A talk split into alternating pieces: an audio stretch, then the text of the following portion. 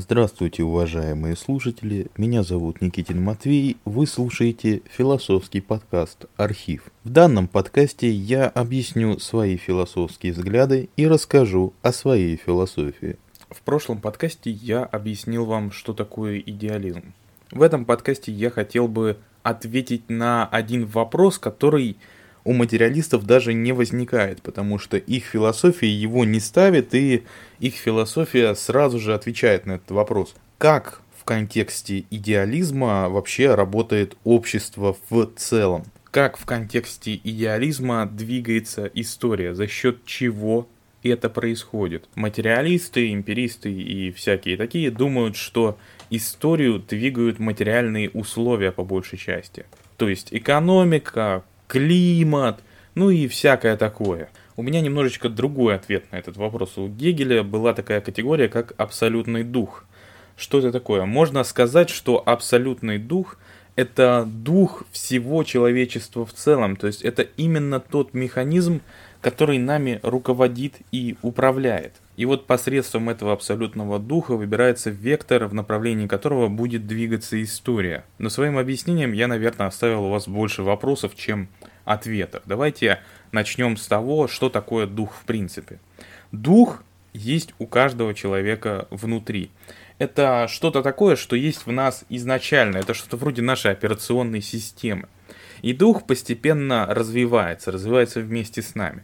Когда мы получаем новые знания, когда мы получаем новый опыт, когда мы просто живем, мы обретаем какую-то определенную мудрость.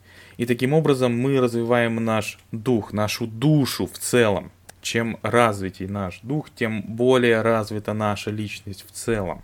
Нельзя сказать, что мы становимся более счастливым, но мы, скорее всего, становимся более удовлетворенным в жизни, потому что, как минимум, человек с развитым духом, с развитой душой знает, как искать свое счастье. Каждый индивидуальный дух развивается по-разному, по-особенному. Но если мы сравним развитие индивидуального человеческого духа сейчас и развитие его какую-нибудь э, эпоху до неолитической эволюции, то мы сможем понять, что это два совершенно разных духа. То есть сейчас дух имеет огромное количество направлений для своей какой-то индивидуализации. Тогда этих направлений было крайне мало, если они были вообще, да, то есть главное было выжить. И складывая все вот эти духи, все, все наши души, если мы будем складывать все наши души, и найдем некое вот это среднее арифметическое, то мы увидим, то мы узнаем с вами, какой сейчас абсолютный дух – то есть, смотря на абсолютный дух, мы смотрим на все человечество в целом. Понятно, что абсолютный дух это совершенно абстрактная категория. Нет никаких формул, которая позволила бы его вычислить. Но если мы с вами посмотрим на среднестатистического жителя средневековья и среднестатистического жителя современного мира, то мы можем увидеть, что это два абсолютно разных человека. У этих людей абсолютно разные возможности, у них абсолютно разные, самое главное, интересы. Какие интересы людей в средневековье? Если мы смотрим с какой-то позитивной стороны, да, то интерес человека в средневековье это как-то изучать Бога, прийти к познанию Бога и попасть в ином мире в рай. Каждый человек хочет быть каким-то набожным. Если мы смотрим с более негативной точки зрения, то можно понять, что большинство интересов человека связаны с какими-то низменными потребностями, потому что каких-то высоких культурных вещей достичь было невозможно для обычного крестьянина. Что я имею в виду под низменными потребностями? Пойти в кабак, пойти в бордель, да, ну вот такие плотские чистые ощущения. Два вот таких полярных варианта, негативные и позитивные, я рассмотрел для того, чтобы сказать, что истина где-то посередине. То есть были и те люди, которых я описывал в первом случае, были и те люди, которых я описывал во втором случае. Но надо понимать, что большинство людей было все-таки где-то посередине между ними двумя. А теперь давайте посмотрим на современного человека. Вы мне можете сказать, что особо ничего и не поменялось. Просто для негативного случая у нас появилось больше мест, куда человек может пойти, чтобы начать свой процесс саморазрушения. Но на деле это совершенно не так. Действительно, количество мест для человеческого саморазрушения увеличилось. Но количество мест и интересов ресурсов, которые человек может использовать для своей самореализации и саморазвития, увеличилось намного в большей степени. Теперь для среднестатистического человека местная церковь не является единственным местом, где он может получить какие-то новые знания и новое образование. Появилось огромное количество библиотек, музеев, домов культуры. Я, я даже не знаю, что здесь перечислять. Просто места для культурного просвещения даже в маленьком городе описать невозможно. Сравните, сколько для человека открылось возможностей для созидания. Опять же, истина остается где-то посередине, но посмотрите, насколько эта середина отклонилась в сторону позитивного направления. Исходя из примерно похожего рассуждения, Гегель сделал вывод о том, что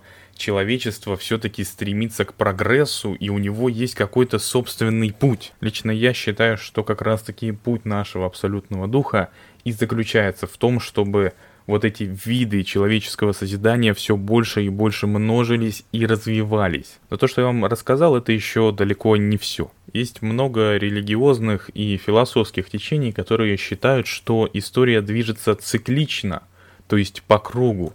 Эти люди считают, что все исторические события похожи и обязательно повторяются раз в определенный цикл. То есть можете посмотреть, у нас были наполеоновские войны, потом у нас была Крымская война, потом у нас была там Первая мировая война, потом Вторая мировая война, потом началась Холодная война. И вот эти люди считают, что это все цикл, что все эти события происходят по кругу. Но Гегель двинул другую концепцию он считает, что мировая история движется как раз-таки скачками по спирали. То есть абсолютный дух развивается, набирает в себе какой-то потенциал и потом в скачке реализовывает его. Поэтому у нас в истории зачастую бывает такое, что за 5 лет случается больше, чем за предыдущие 30, так как вот этот скачок начинает свое действие. И если вы посмотрите на всю историю человечества, то как раз таки можно увидеть, что эти скачки происходят постоянно. Карл Маркс вообще построил на этой теории свою историческую теорию, в которой объяснил, что в конечном итоге мы все придем к коммунизму, потому что все движется к тому, чтобы люди больше созидали, чем трудились как рабы. В принципе, так думать это его право, но я не считаю, что даже сейчас мы можем предсказать, каким будет в итоге выглядеть человеческое общество. На этом у меня на сегодня все. Подписывайтесь на телеграм-канал «Четвертая книга наука логики» и на мой тикток Рома Юрецкий. Скоро услышимся.